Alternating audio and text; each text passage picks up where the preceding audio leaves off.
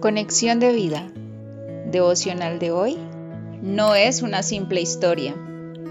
Dispongamos nuestro corazón para la oración inicial.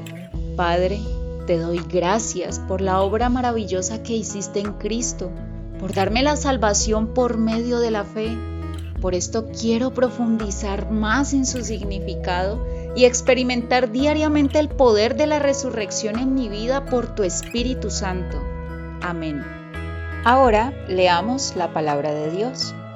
Primera de Corintios capítulo 15 versículos 3 al 8.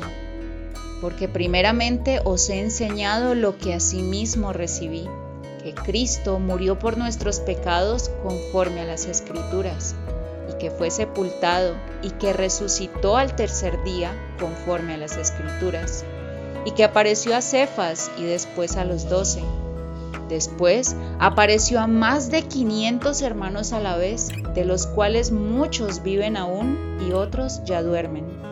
Después apareció a Jacobo, después a todos los apóstoles, y al último de todos, como a un abortivo, me apareció a mí.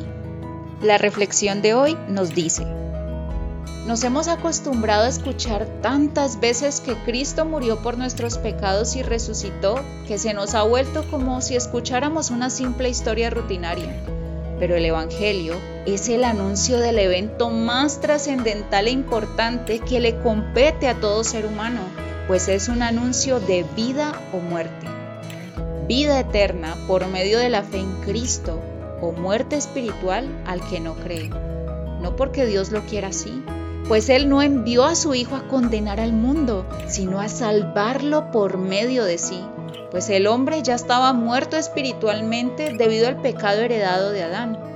Juan 3, versículos 16 al 17, Romanos 5, versículo 12.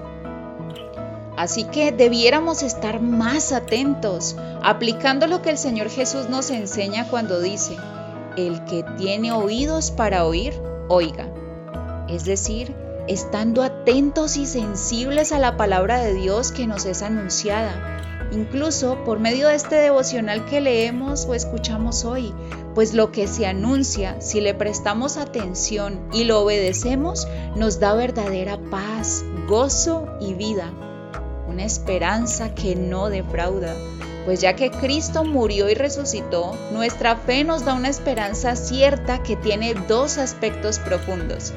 El primero un presente lleno de propósito conociendo su amor, ya que Cristo murió y por tanto nuestro viejo hombre también murió junto con él, para que el cuerpo del pecado sea destruido a fin de que no sirvamos más al pecado. Y resucitó para darnos una nueva vida, colocando su espíritu en nosotros. Romanos 6, versículos 5 al 11.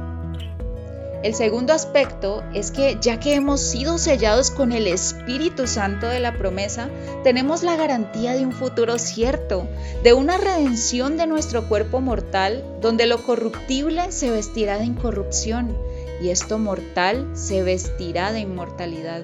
Cuando Él se manifieste, seremos semejantes a Él, porque le veremos tal como Él es.